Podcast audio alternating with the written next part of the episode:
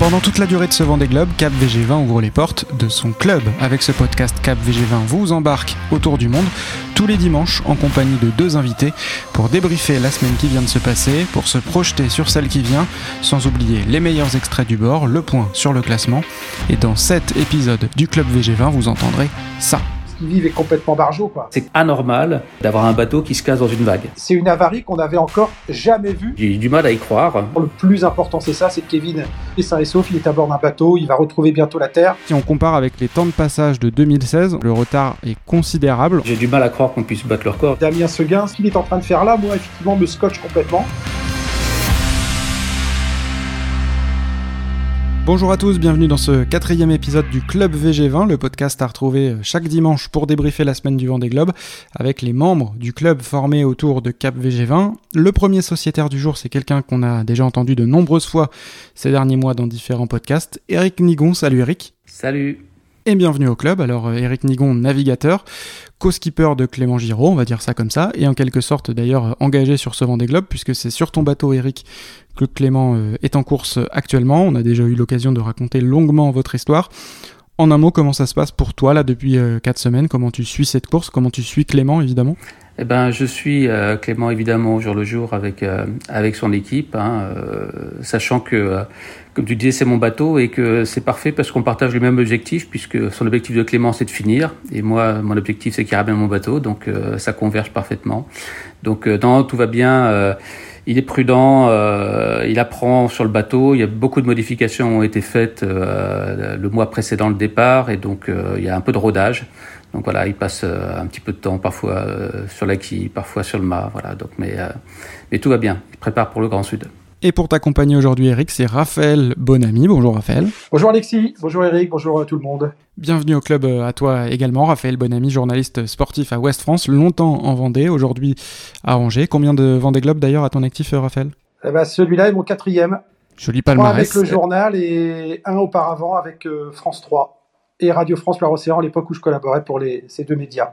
Et donc forcément toujours très concerné par cet événement. On a eu l'occasion de se croiser évidemment sur le village départ, euh, Raphaël. Bon alors le concept de ce podcast c'est de revenir sur euh, ce qui vous a marqué, vous membres du club, semaine après semaine. Vous avez retenu certains aspects de la course tous les deux cette semaine. On aura l'occasion d'en reparler dans la deuxième partie de l'épisode, mais avant ça évidemment, si on doit retenir qu'un fait marquant de la semaine, tous, hein, vous comme moi, comme les membres du club VG20 sur Twitter, ce sera un épisode un peu particulier là au niveau des, des thèmes qui ont été choisis et qui vont être euh, déroulés. Parce qu'évidemment cette semaine le Vendée Globe c'était autre chose qu'une course, on a complètement euh, dépassé la dimension euh, sportive avec cet accident et ce sauvetage heureux, très heureux finalement de Kevin Escoffier. Alors pour ceux qui écouteraient ce podcast mais qui auraient passé la semaine sur une autre planète, on parle donc du bateau PRB qui a été victime d'une immense avarie lundi après-midi aux alentours de 14h45. Deux heures après, on était informé de cet accident. Le message WhatsApp qu'on a reçu dans la boucle dédiée aux journalistes, il est précisément de 16h46 et il dit, je le cite, Kevin Escoffier déclenche sa balise de détresse. Donc là, à partir de ce moment-là, rien qu'avec ces quelques mots, on a compris que la situation était grave et ça va être le début d'une longue soirée, d'une soirée et d'une nuit très compliquée, avec la boule au ventre pour tout le monde. Chaque semaine dans ce podcast, je vous propose d'habitude d'écouter les meilleurs extraits du bord. Là, évidemment, pour euh, cet épisode un peu spécial, je vous propose plutôt de revivre pendant 5 minutes le déroulé des événements de lundi après-midi jusqu'à ces dernières heures, raconté par ceux qui les ont vécus. Vous allez entendre par ordre d'apparition sonore Kevin Escoffier bien sûr, mais aussi Jacques Carès, le directeur de course, Jean Lecam, le sauveteur, celui qui est arrivé le premier sur le lieu du naufrage, mais aussi Sébastien Simon, un des autres skippers déroutés, et enfin Emmanuel Macron parce que cette incroyable histoire est remontée jusqu'au palais de l'Élysée. J'ai pris dans une vague et dans la vague, le bateau habituellement ressort. Et là, au lieu de ressortir, le bateau s'est replié à 90. Et c'est comme si on ouvrait les vannes d'un barrage. Euh, l'eau est rentrée dans le bateau et s'est monté très très vite. Donc j'ai eu très peu de temps pour réagir. Le bateau s'est cassé en deux, littéralement. On a eu simplement un appel du cross greené pour dire que la balise de détresse avait été actionnée, donc une demande euh, prioritaire. Dans le même instant, un coup de fil de Jean-Marc Lefayère, qui est son team manager qui nous a annoncé qu'il a eu simplement un message très rapide. Je demande assistance, je coule, c'est pas une connerie. Donc ça s'est passé d'une façon hyper brutale. Un IMOCA, logiquement, ça ne peut pas couler. Et j'avais ça en tête. Je voulais rester sur le bateau le plus longtemps possible parce que pour moi, c'était ce qui avait de plus safe. Et je le voyais s'enfoncer très très vite. Donc j'ai sorti le radeau de sous l'eau pour le mettre sur le pont de cockpit. Il y a une vague qui a déferlé sur le pont et qui m'a emmené à l'eau avec le avec le radeau et j'ai pas eu le choix entre en fait rester sur le bateau ou aller à l'eau. Euh, J'arrive sur zone euh, et puis nickel. Je vois euh, je vois Kevin dans son radeau. Je lui dis ouais, je reviens quoi. On va pas on va pas se on va pas non plus faire n'importe quoi. Bon et après une fois que j'avais tout bien nickel, je reviens sur zone et personne. Oh là là là là. Bon je me dis bon allez, je, rev- je suis revenu au moins 5-6 fois. Ça fait virement de bord à chaque fois. euh, tu vois, avec la mer, marche arrière à chaque fois. Enfin bon. Alors je me dis, bon ben maintenant, euh, tu restes en stand-by là, et puis euh, on attendra euh, le jour. À ce moment-là, on a dérouté d'autres concurrents qui arrivaient sur zone. La DC vient de m'appeler euh, pour aller euh, secourir Kevin. Donc on est avec euh, Jean Lecam, Yannick Vestaven et Boris Herman. Il y a une mer très très forte. J'avoue que j'ai la boule au ventre. J'essaie de rester concentré. En tout cas, euh, voilà, je fais route vers Kevin et j'espère qu'on va le retrouver. C'est un moment que je redoutais un peu. J'ai fermé le zip, je sentais les vagues qui venaient taper régulièrement euh, contre le radeau. Je me suis alimenté avec les rations de survie, j'ai bu un peu d'eau avec les rations de survie qu'il y avait dans le radeau pour essayer de rester zen. Euh, j'ai continué à penser positif en me disant que les mecs étaient sur zone, qu'on m'avait vu, donc euh, je me suis dit panique pas quoi, il va forcément se passer quelque chose. J'ai essayé de dormir un petit peu aussi, mais pas trop pour que. Et ce qui est surréaliste, c'est que je commençais à guetter le lever du jour et là j'entends une voile claquer. J'entends une voile claquer, j'ouvre le zip, je sors la tête et je vois Jean qui m'arrive droit dessus quoi. Là, tu passes du désespoir, si tu veux, au, tu vois, au truc de dingue quoi. Je vois Kevin et puis j'ai dit, ben écoute, il me dit, euh, tu reviens ou quoi? Je dis non, je reviens pas. On va tout de suite, on fait tout de suite. Jean me jette un boot avec une frite. Quand j'ai une frite, hein, c'est un peu comme à la piscine, vous savez, les frites qu'on se met autour de la taille là, pour jouer avec les enfants, bah, c'est pareil. J'ai réussi à la récupérer, je me la suis mis autour de la taille et je suis resté dans le bib où Jean et moi, on essayait chacun de notre côté de tirer, redonner du mou pour que lui puisse l'amarrer sur le bateau et raccourcir la distance entre nous deux euh, jusqu'à temps que je puisse, euh, on va dire, sauter, euh, sauter le, mieux possible. Et, Jean m'a aidé à monter à bord et, là, je peux vous assurer que c'était un grand ouf de soulagement, quoi. En 2008, euh, j'étais le, le sauvé et là, je suis le sauveur. Bravo à toute l'équipe aussi à terre avec Jaco et toute l'équipe qui ont été d'un- d'une efficacité redoutable. Le dénouement est presque miraculeux parce que c'est vrai que c'était pas du tout évident de récupérer euh, Kevin de nuit, en pleine nuit. Donc Jean a un sens marin aussi euh, très approfondi. Bonjour, président. Bonjour. Alors ça va mieux là? Ouais, ça va mieux. D- d- Désolé, on, on déroge un peu aux règles de confinement euh, en vigueur en ce moment. On se retrouve à, à deux, mais c'est pour la bonne cause. C'est pour la- Ouais. Et donc, euh, monsieur le président, yes, we can. Je le sais. Et allez jusqu'au bout, Jean. Salut à tous les deux. Bonne mer et merci. Hein. Nous sommes à bord de Yes We Can et bien évidemment, nous avons toujours la place pour un invité. Et voici, mesdames et messieurs, Kevin Escoffier, le rescapé. Euh, Kevin qui boit son café. Tout va bien. Tout va bien. Alors Kevin, euh, comment ça se passe à bord de Yes We Can Écoute, ça file tout droit. Ouais. Le café est bon. Ouais. se plaindre, quoi. Bon. On rigole bien. Et on mange bien ou pas? Ah, super bon. Voilà. Clac, clac, clac. Et je vous embrasse tous. Allez, à plus et yes we can.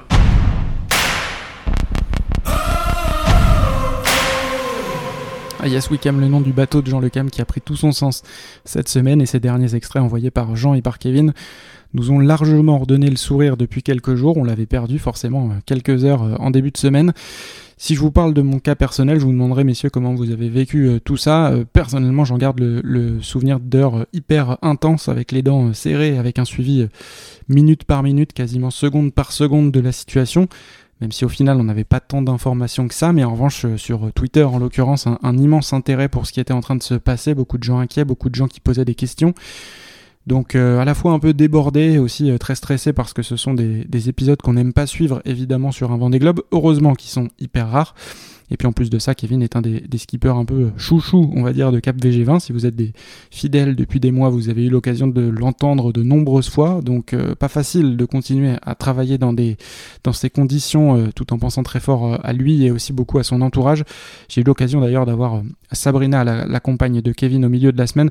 Elle a préféré ne pas parler publiquement aux médias pour le moment et on le comprend évidemment.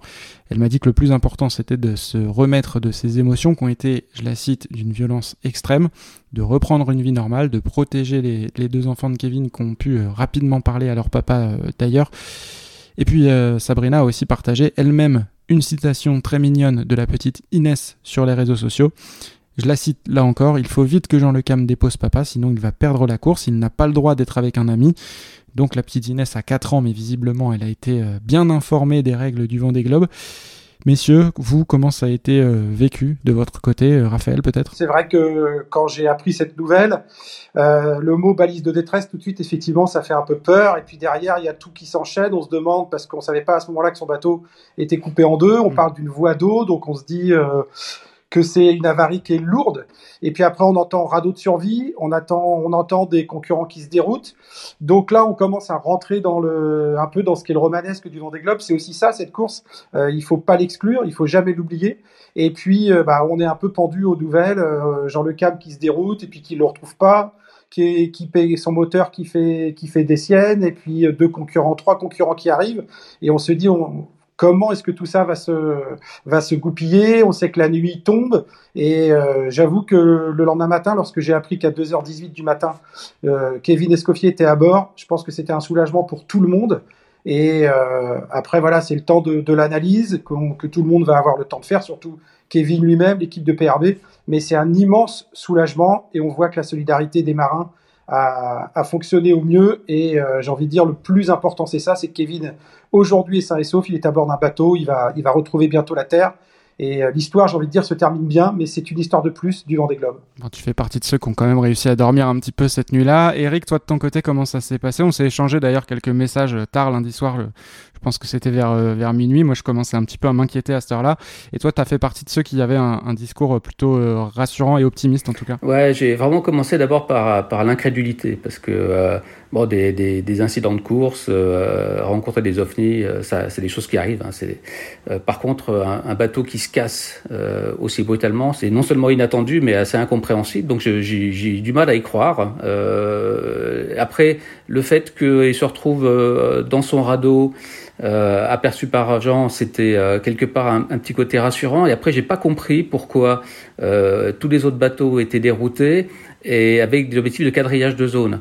Euh, parce que quand on sort de, enfin, dans nos bateaux, on est équipé pour tout cas quasiment. Et donc on a en particulier, au-delà des, des, balises qui permettent de se signaler à la direction de course et aux autorités comme quoi on est en perdition. On a aussi des petites balises de positionnement AIS qui permettent de repérer très facilement hein, sur sur sa carte sur son bateau la position donc d'une personne qui a la balise sur elle. Donc euh, donc la capacité à retrouver quelqu'un est, euh, est, relativement facile. Donc je, je n'ai pas compris, j'étais incrédule sur comment ça se fait qu'il n'a pas d'abord pu attraper son grab bag, donc le sac de sécurité, sur lequel il y a tout ce qu'il faut, il y a la VHF, il y a téléphone satellite, donc il aurait pu communiquer, il n'a pas pu le faire. C'est ça qui qui bah qui je ne comprenais pas. Franchement, j'ai pas compris. Euh, par contre, euh, le fait qu'il y ait quatre bateaux sur zone qui quadrillaient, euh, le fait qu'il y ait eu un premier contact, que la zone, il n'y a pas eu non plus beaucoup d'heures entre le, leur pérage et le moment où les recherches sont, euh, sont apparues, donc j'étais pas très inquiet sur le fait qu'on le retrouverait au moins au petit matin dans la journée.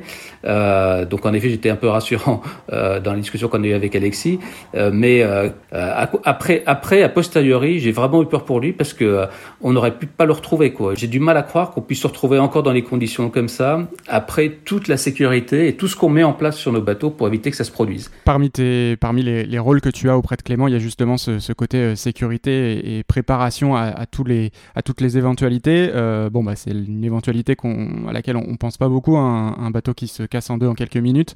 Euh, mais pour autant, est-ce que tu sais si Clément a été particulièrement touché par ce qui s'est passé et notamment est-ce qu'il en a tiré des conséquences, des conclusions juste après? Est-ce qu'il va agir un peu différemment, que ce soit dans sa manière de naviguer ou dans la disposition sur le bateau des différents éléments de sécurité? Oui, il a été très touché. Alors c'est c'est super maintenant, on peut communiquer entre skippers pendant la course par WhatsApp, hein, donc on est tout le temps en contact. Mais l'inconvénient c'est qu'on est aussi en contact quand il y a des problèmes, quoi. Donc ça veut dire que très rapidement, euh, l'ensemble des skippers euh, étaient au courant euh, du problème de Kevin. Euh, après, la première chose, quand j'ai discuté avec Clément, la première chose qui l'a rassuré, et c'est vrai qu'il a rassuré tout le monde, c'est qu'il a pu mettre sa TPS. À partir du moment où on est déjà équipé avec sa combinaison de survie, mmh. voilà, on est auprès, donc on est capable de tenir quand même un paquet d'heures, même dans la patouille, en train d'attendre un secours. Donc ça, c'est déjà super rassurant. On dit, il y a du temps devant nous. Quand j'ai discuté avec lui, il avait le grab-bag quasiment sur lui accroché à un mousqueton. Euh, voilà, il faut. Euh, bon, c'est une leçon. Franchement, il y a des trucs à apprendre et, euh, et en particulier sur l'accessibilité euh, des balises de positionnement précises euh, quand on se retrouve euh, embarqué comme ça en deux minutes sur un, sur un bip. Quoi. Eric, est-ce que tu as aussi été rassuré par le fait que ce soit Jean qui soit le premier sur le lieu du, du de l'accident? Ah bah C'est sûr, Jean il fait de l'IMOCA comme on fait du vélo. Quoi. Donc il est capable de de, de manœuvrer très facilement, il connaît tout ça par cœur, euh, donc c'est c'était la meilleure personne, en plus avec l'expérience qu'il avait eue de l'autre côté, euh, donc c'était la, la, meilleure personne. Euh, en plus on sait qu'il qu'il aurait rien lâché, donc euh, voilà. Après il faut, il faut une petite, petite part de chance, mais bon, Jean depuis le début de ce Vendée, de toute façon est exceptionnel, donc c'était euh, quelque part quelque chose d'assez naturel pour lui en plus d'aller d'aller cueillir Kevin. Cet épisode a quand même mis aussi en, un énorme zoom sur le sens marin et, l'immense l'immense euh, Jean Le Cam, qui est quand même aussi le héros de cette histoire et qui est un qui est type formidable. Il a cette course dans le sang, il a ce vent des globes dans le sang, il est cash, il, ose dire des choses, mais euh, ce qu'il a fait là, c'est quand même extraordinaire. Je trouve qu'il y a un son qui est très fort, Alexis, dans le montage que tu as fait, c'est celui de Sébastien Simon moi, c'est lui qui m'a vraiment, euh, quand il expliquait qu'il redoutait, qu'il avait la boule au ventre, on sent quand même, euh, enfin, j'ai, voilà, ce que dit Eric est, tout à fait juste, c'est-à-dire que Jean a, a tellement d'expérience. Euh, Sébastien, euh, évidemment, aurait, aurait, je pense, réussi, mais on voit bien qu'effectivement, cette opération-là, menée par un, bisu autour du monde, par un, un jeune marin, qui, effectivement, euh, dans les heures qui précèdent, sent qu'il est quand même au bord de la rupture. Même lui, on le sent dans, que qu'il est très touché, très marqué. Mmh. Euh, Est-ce que l'histoire aurait été la même? Donc, euh, bah, tout ça, c'est encore une fois dans la grande histoire du Vendée Globe, mais euh, ça montre quand même que ce qu'ils vivent est complètement barjot, quoi. Enfin, c'est fou. Euh, bon, voilà. Après, ce que disait Eric tout à l'heure sur le fait que Kevin n'ait pas pu prendre de tous les moyens qui étaient normalement prévus. Je crois qu'il le dit assez bien au début. Il n'a pas eu le temps, en fait, Eric, manifestement, de, de prendre tout le matériel qui était à sa disposition. Après, je connais pas les, le cahier des charges en termes de, de sécurité. Est-ce qu'il devait avoir des choses avec lui en permanence Mais euh, en tout cas, quand on l'écoute, on comprend que tout s'est fait très vite et qu'il a agi effectivement dans une urgence presque vitale, quoi. Ouais, je, je pense que personne n'imaginait euh, d'avoir à sauter euh, dans ce radeau en 4 minutes. Voilà, je pense que euh, on, on, se fait tous des scénarios euh, de toute façon euh, avant de partir pour dire voilà s'il se passe telle chose, comment je m'organise, qu'est-ce que je fais. Enfin, il y a une sorte de répétition qui se fait parfois par écrit pour certains, euh, au moins dans la tête pour d'autres. Hein. Euh, on n'imagine pas en fait que qu'on puisse avoir qu'on puisse avoir que quatre minutes. Euh, donc, euh, si on a a un quart d'heure, euh, ne serait-ce qu'un quart d'heure, on a largement le temps, en effet, d'aller récupérer le sac de secours, d'aller récupérer toutes ces balises, voilà, et de d'envoyer aussi des messages clairs sur ce qu'on a pu emmener, ce qu'on n'a pas pu emmener sur son radeau. Voilà, donc là, c'est vraiment quelque chose qui était très inattendu. Euh, mais il faudrait vraiment penser, euh, voilà, en cas d'urgence, comment je peux enfiler une TPS, récupérer le matériel. Euh, faut avoir peut-être des systèmes de mousquetons aussi pour solidariser. Enfin, ça, ça, c'est quelque chose qu'on n'imaginait pas euh, un temps aussi court. Et maintenant que ça peut arriver, il va falloir l'avoir dans nos scénarios euh, et ça va jouer sur la localisation, sur euh, euh, la manière dont on attache ces différents systèmes, puisqu'il y a tout à bord, hein. on, a, on a tout. Ça ressemble à quoi le radeau de survie? Qui est à l'arrière de vos bateaux. Ça mesure combien? Il parlait de rations de survie qui étaient à bord, de l'eau qui était dedans. C'est quoi? Ça fait 3 mètres carrés? Ça ressemble à quoi? Ouais, c'est euh, une sorte de, barque en plastique gonflable euh, qui fait euh, 1m50 sur 1m50, donc en carré. Et dans les packs euh, qui sont intégrés dans ces radeaux, il y a en effet de l'eau, des rations de survie, des, des euh, de la pyrotechnique, donc euh, des fusées éclairantes, des feux à main. Euh, par contre, il n'y a aucun moyen de, de positionnement euh, de type, euh, de type balise, par exemple. Ça, c'est des choses qu'on emmène avec soi. Il parlait d'un zip, c'est un peu comme une tente, c'est-à-dire tu peux, tu peux le fermer complètement et puis ouvrir, puis te faire, faire coucou au, au, copain qui vient te charger. Ouais, il y a une sorte de, de tente dessus qui, qui peut permettre de, qu'on peut fermer alors c'est c'est pas c'est pas un truc super euh, solide, hein, mais euh, ça permet vraiment de se protéger des embruns. Il faut s'isoler du vent et ça on peut le faire. En effet, ce radeau peut se fermer avec une espèce de temps par dessus. Au fond, c'est quoi? Parce que est-ce que ça peut se retourner? C'est quoi au fond où tu t'assois? C'est une plaque? C'est comme un matelas pneumatique sur lequel on s'assoit. Par contre, sous le radeau, il y a des espèces de, de, euh, de, de poches euh, qui se remplissent d'eau euh, quand le bateau, quand le radeau dérive, ce qui donne une stabilité au radeau. Alors après, s'il y a vraiment vraiment beaucoup de vent et vraiment beaucoup beaucoup de mer, euh, il faut quand même avoir une position plutôt allongée dans le radeau. C'est pas, mais euh, c'est relativement stable hein, quand même. Une fois que les poches sont bien gonflées, c'est relativement stable. Et c'est orange couleur tourmentin? C'est jaune ou orange, mais c'est très c'est très visible, ouais. Très visible, enfin très visible. si dès qu'il y a des vagues, on voit pas. Hein. En hauteur, ça doit monter à 1m50, même pas à 1m, 1m20 peut-être de haut, je ne sais pas trop exactement. Mais, euh, mais voilà, dès qu'il y, y a 4 mètres de, de creux, euh, ben, ça ne se voit pas. Hein, ça se voit pas. Écoute, merci Raphaël pour ces questions, parce que finalement, tout ça, tout ce que vient de raconter Eric, on l'avait assez peu entendu euh, cette semaine. On n'avait pas trop eu la description précise de ce qu'est un, un radeau de survie. Et ce qui, ce qui est intéressant, c'est que, c'est que ça donne du sens aux formations qu'on a, puisqu'on est entraîné euh, pour pouvoir nager avec ces fameuses combinaisons TPS, euh, pour pouvoir embarquer dans un radeau qui est gonflé euh, quand on est dans la patouille. Comme on a des bateaux qui sont insubmersibles, mais comme la meilleure protection, c'est de rester sur son bateau, l'idée qu'on a, c'est le radeau, jamais, quoi. Si tu vas dans ton radeau, c'est déjà un pas vers vraiment quelque chose qui, ça craint, quoi. Quand tu mets dans ton radeau, c'est vraiment que t'es vraiment en grosse, grosse difficulté. Et alors sur euh, la question centrale technique de cette semaine, euh, à savoir comment comment est-il possible qu'un qu'un IMOCA casse en deux et, et coule. On n'est pas euh, complètement certain que l'intégralité du bateau est coulée, mais en tout cas, il n'en reste pas grand-chose. Euh, Eric, est-ce qu'on est a déjà des explications, des hypothèses, ou est-ce que c'est trop improbable pour en avoir et en plus on n'a pas euh, et on n'aura pas euh, les éléments du bateau pour faire le retour d'expérience? Non, bah, je pense que là maintenant il va y avoir un, un, un beau dossier euh, d'études avec les architectes, avec les constructeurs pour comprendre. Ce qui est sûr, c'est que tout de suite euh, les architectes euh, ont été sollicités euh, parce qu'il y a d'autres bateaux assez similaires, hein, en particulier le bateau d'Isabelle, hein, qui, est relativement similaire, donc pour voir s'il y avait les, risques de, de, de, casse de la même façon. Donc il y, a, un vrai défaut quelque part. Alors, le bateau n'était pas prévu pour avoir des feuilles au début, ça a été rajouté derrière. Est-ce que c'est ces feuilles-là qui ont généré ça? Enfin, en tout cas, c'est complètement anormal d'avoir un bateau qui se casse dans une vague. Voilà, c'est pas possible. C'est pas des choses qui peuvent arriver. Donc il y a, y a, un vrai défaut quelque part euh, dans la construction, dans l'architecture, euh, dans la modification qui a été faite. Euh, euh Kevin dit qu'il a rajouté 200 kg de carbone, euh, super. Il aurait peut-être fallu en rajouter encore plus, j'en sais rien, mais en tout cas, euh, va falloir se poser les bonnes questions parce que c'est juste pas possible. On a du mal à imaginer. Moi, je suis pas ingénieur, je suis pas marin, mais j'essaie de visualiser ce que ça peut représenter qu'une étrave de bateau qui pointe vers le ciel parce que c'est cassé euh, vraiment comme, euh, je sais pas, comme un, comme un spéculoos que vous prenez en, entre vos mains. Euh, ça, c'est vrai que ça paraît fou. En, en tout cas, enfin, Eric est, est plus mieux qu'avec moi là-dessus. C'est une c'est une avarie qu'on n'avait encore jamais vue sur un IMOCA de mémoire.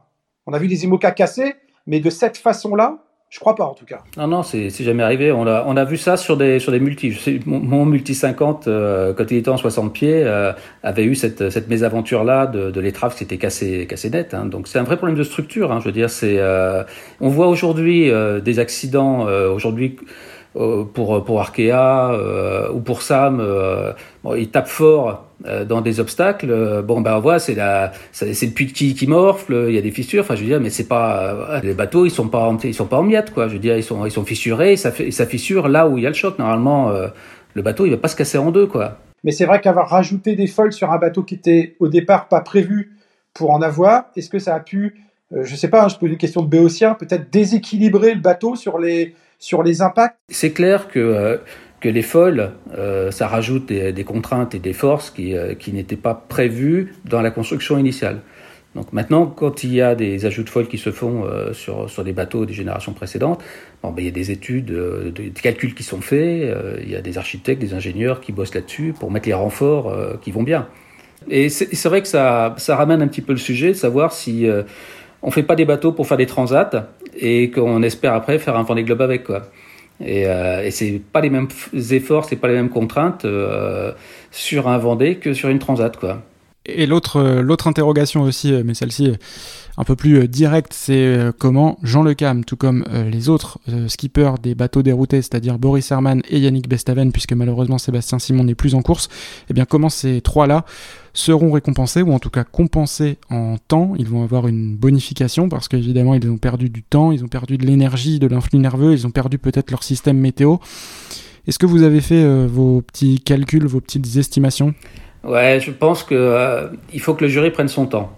Euh, parce que euh, tu l'as dit, je pense qu'il n'y a pas que, il y a pas que euh, la, le, la, période de, de, recherche où, de, où les bateaux sont détournés. Je pense que psychologiquement, pour redémarrer derrière, c'est costaud. Donc, ah, ils étaient tous très fatigués à la sortie. Ah, D'ailleurs, ouais. Yannick Bestaven a eu une petite avarie juste après. Sébastien Simon, c'est dans les 24 heures qui suivent qu'il a son, son, bon, ça n'a rien à voir évidemment, mais en tout cas, peut-être que dans le dans la concentration, en tout cas, tout le monde en a pris, euh, a pris un coup. Oui, et puis c'est épuisant, c'est-à-dire faire du quadrillage, ça veut dire euh, enchaîner des manœuvres, euh, faire des virements de bord dans de la grosse mer, c'est super compliqué euh, sur ces bateaux-là. Euh, et puis après, il y a aussi toute la problématique des systèmes météo. Quoi.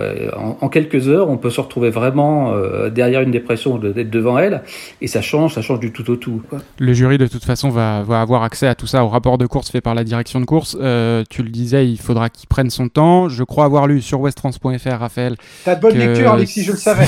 que c'était prévu pour pour peut-être cette semaine. J'ai regardé euh, comment ça s'était passé la dernière fois qu'il y a eu ce cas de figure, c'est-à-dire en 2008-2009 pour euh, les différentes compensations, notamment pour Marc Guillemot et Samantha Davis qui s'étaient déroutés pour aller euh, assister Yann Eliès. Le jury avait mis, je crois, 16 jours entre le moment de l'accident et l'annonce de la, des, des, deux bonifications pour Marc Guillemot. Donc c'était 82 heures à l'époque pour Marc Guillemot et 32 heures pour Samantha Davis.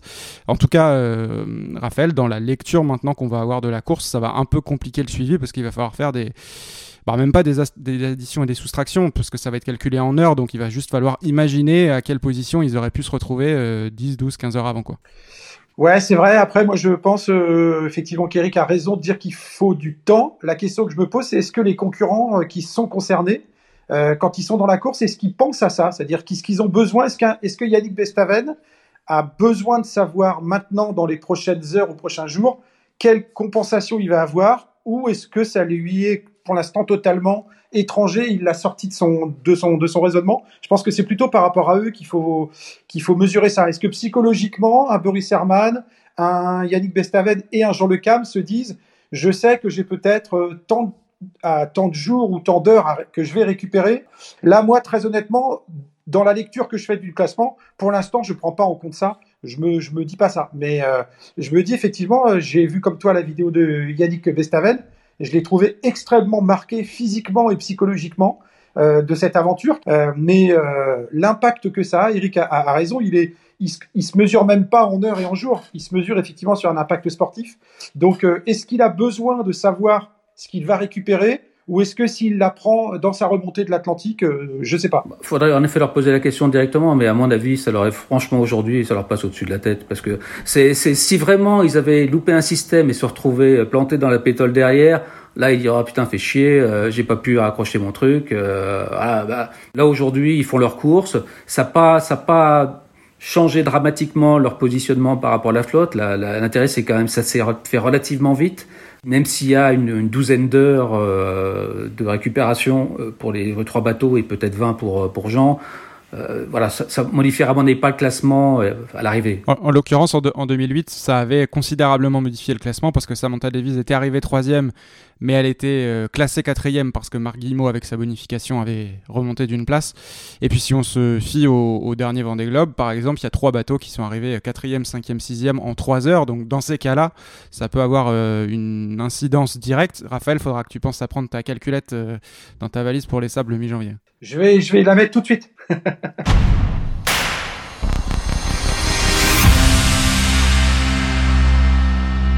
Alors la course a été mise en parenthèse, entre parenthèses pendant, pendant quelques heures, euh, lundi et mardi. Elle, a, elle est revenue sur le devant de la scène petit à petit. Elle est revenue d'ailleurs déjà dans notre discussion là, mais on va continuer à parler de la, course et de l'aspect un peu plus sportif. Malheureusement, ça a été un peu l'hécatombe cette semaine parce que après Kevin Escoffier, il y a eu deux autres abandons. Sébastien Simon sur à Paprec et euh, Samantha Davis sur Initiative Cœur, tous deux victimes de problèmes de qui, tous deux suite à des chocs avec des ovnis. Euh, Sam, elle, il faut le noter, va essayer de réparer son bateau au Cap en Afrique du Sud et va essayer de repartir hors course pour boucler son tour du monde, pour sauver un maximum d'enfants victimes de malformations cardiaques dans le cadre de son projet avec Initiative Cœur.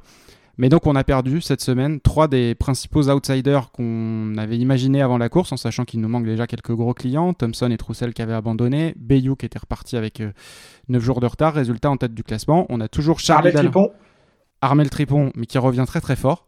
Euh, attention, on reparlera peut-être de lui dans quelques jours et quelques semaines.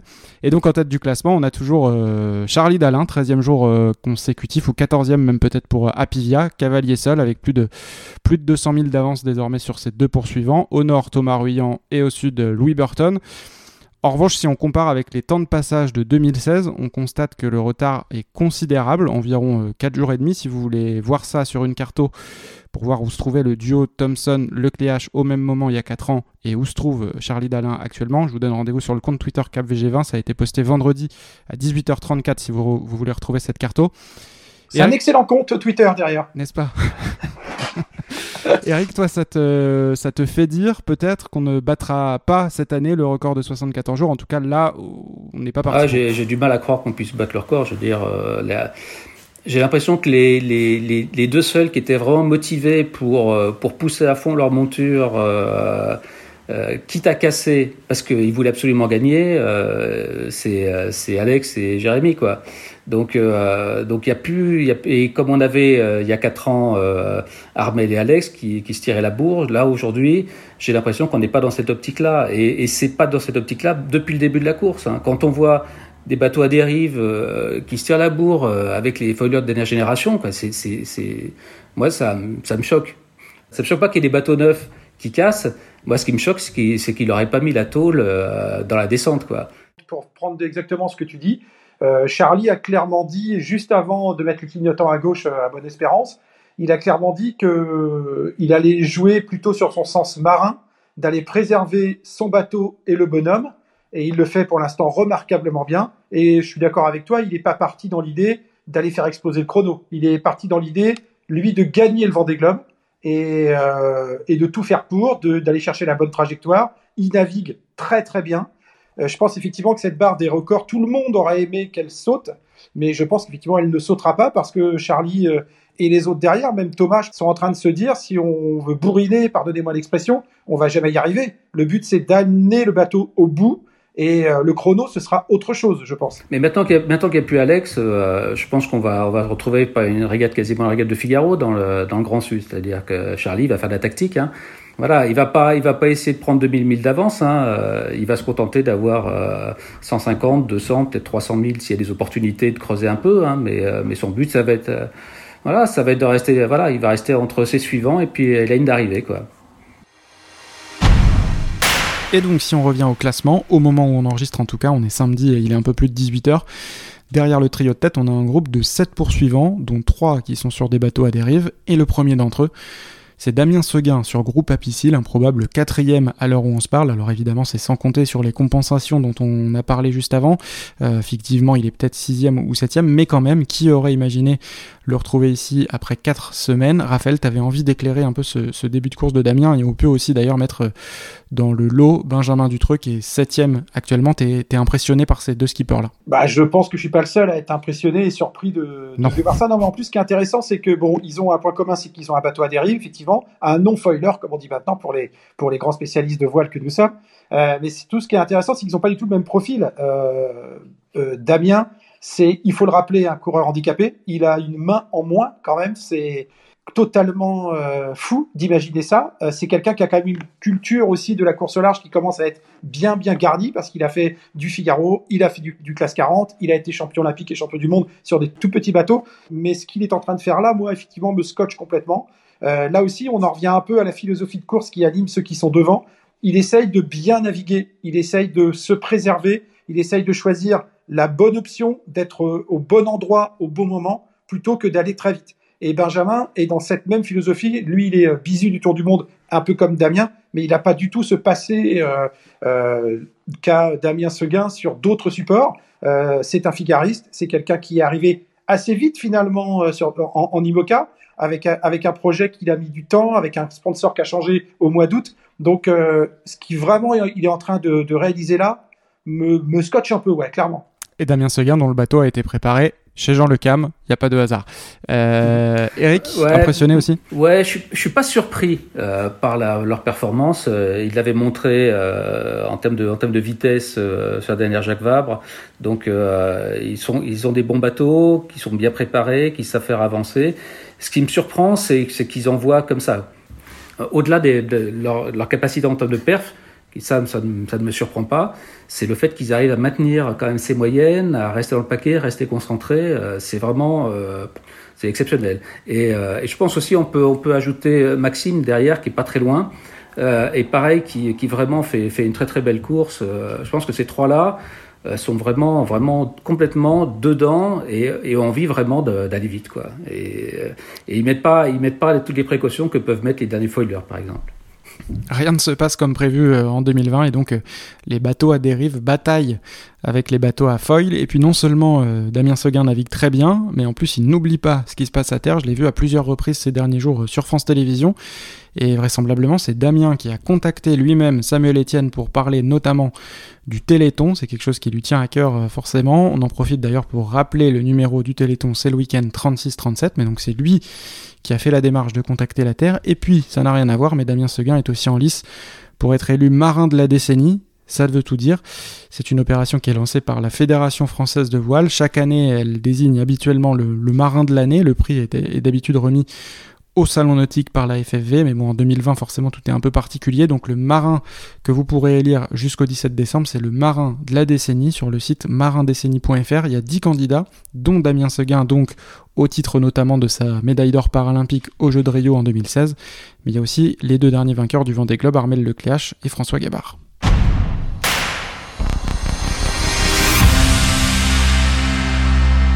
Avant de se quitter, messieurs, c'est l'heure du petit jeu de prédiction de ce podcast.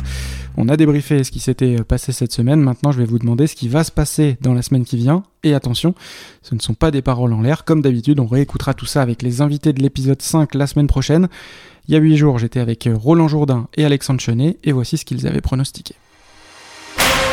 Normalement, Charlie est, parti pour, pour quelques temps euh, devant. Je vais mettre euh, Dalin euh, au passage du Cap de Bonne-Espérance. Ce serait bizarre de dire autre chose. Charlie, il va passer ça le 30 euh, à 10h du mat française, allez. En faisant un calcul tout bête, je le mettrai lundi à, entre midi et 13h. Plutôt vers 13h que vers midi. Vraiment, Alexandre, il est bon parce que je viens de faire un petit routage vite fait là. Et Charlie, euh, j'ai mis 10h, t'as mis 12h30 toi. Euh, ben, je pense que t'es mieux que moi. J'espère qu'on va voir... Euh, euh, certaines personnes qui sont pas bien mises en valeur et qui pourtant j'en attendais plus. Je pense à Alan Roura, il est 18ème. Allez, il peut quand même remonter euh, une place, deux places, euh, trois places, quatre places. Allez, soyons fous, il remonte euh, quatre places. Et Jean Le Cam, dans une semaine, il sera... Euh... Ouais, il sera 6-7, je pense, un truc comme ça, quoi.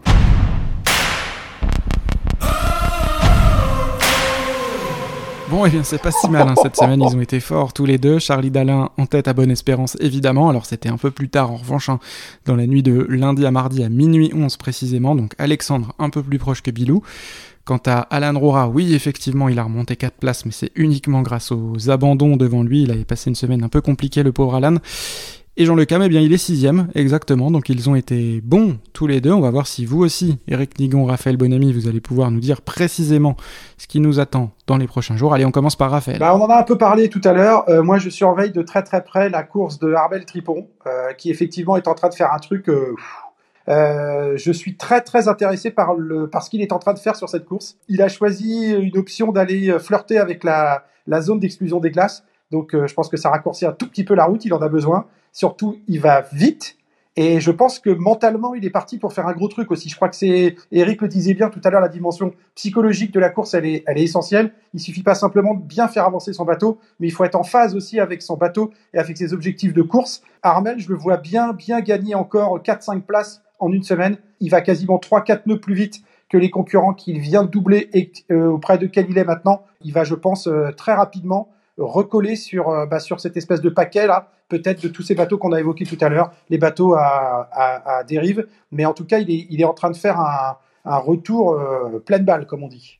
J'ai fait quelques calculs tout à l'heure. Euh, il a navigué pendant 5 jours, donc entre dimanche 22h et vendredi 22h à 18,7 nœuds de moyenne. Il est jamais descendu sous les 15 nœuds. Et en plus, il a pris, Alexis, il a pris une route très éloignée de la route directe. Il est parti quasiment dans l'ouest euh, au Brésil pour aller contourner la dorsale de Sainte-Hélène.